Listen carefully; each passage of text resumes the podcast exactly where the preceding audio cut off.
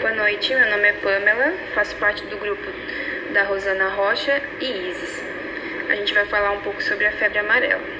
É uma doença infecciosa causada por um vírus.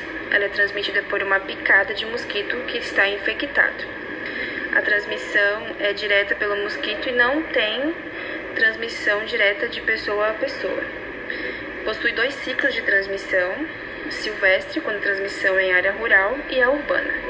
Atualmente a febre amarela silvestre é uma doença endêmica no Brasil, região amazônica.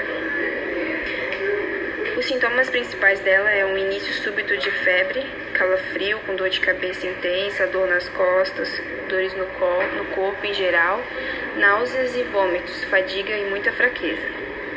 E em casos mais graves, a pessoa infectada pela febre pode desenvolver algumas complicações como uma febre alta, icterícia, coloração amarela na pele e no branco dos olhos, hemorragia, eventualmente, choque e insuficiência de múltiplos órgãos.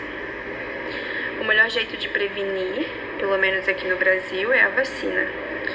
Ela é oferecida pelo SUS gratuitamente para a população desde o início de abril de 2017. O Brasil adota esse esquema vacinal de apenas uma dose durante toda a vida. E a vacina é feita pelo próprio vírus. O Brasil já registrou 213 casos de febre amarela, sendo que 81 vieram a óbito no período de 1 de janeiro de 2017 a 30 de janeiro de 2018. E em 2019 foram 82 casos, é, com 14 óbitos e 321 em investigação.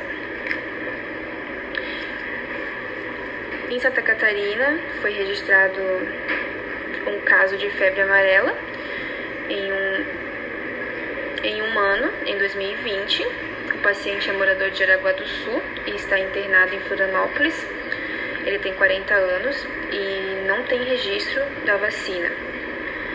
E teve um outro paciente também diagnosticado este ano, em 24 de janeiro. Ele também permanece internado ainda no mesmo hospital. Ele tem 47 anos e é morador de São Bento do Sul. Também não tem registro da vacina.